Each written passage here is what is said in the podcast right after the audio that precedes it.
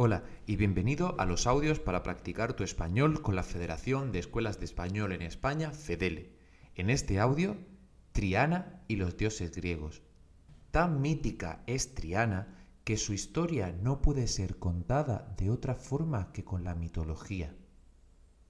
Antes de los árabes, visigodos o romanos, dice la tradición que la fundación de la ciudad y del arrabal tienen que ver con una historia de amor, o más bien de desamor.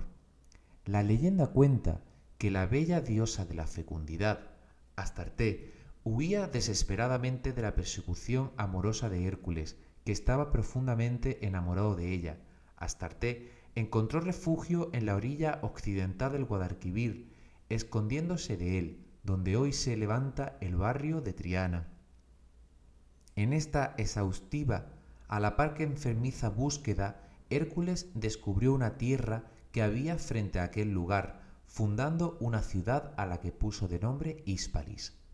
Mientras tanto, su amor imposible hizo lo propio a la orilla del río, fundando así la ciudad de Triana. El corazón de Hércules no pudo más que fraccionarse en dos, un amor partido por la mitad, dos orillas y dos ciudades, Triana y Sevilla, la primera de las dualidades de la ciudad.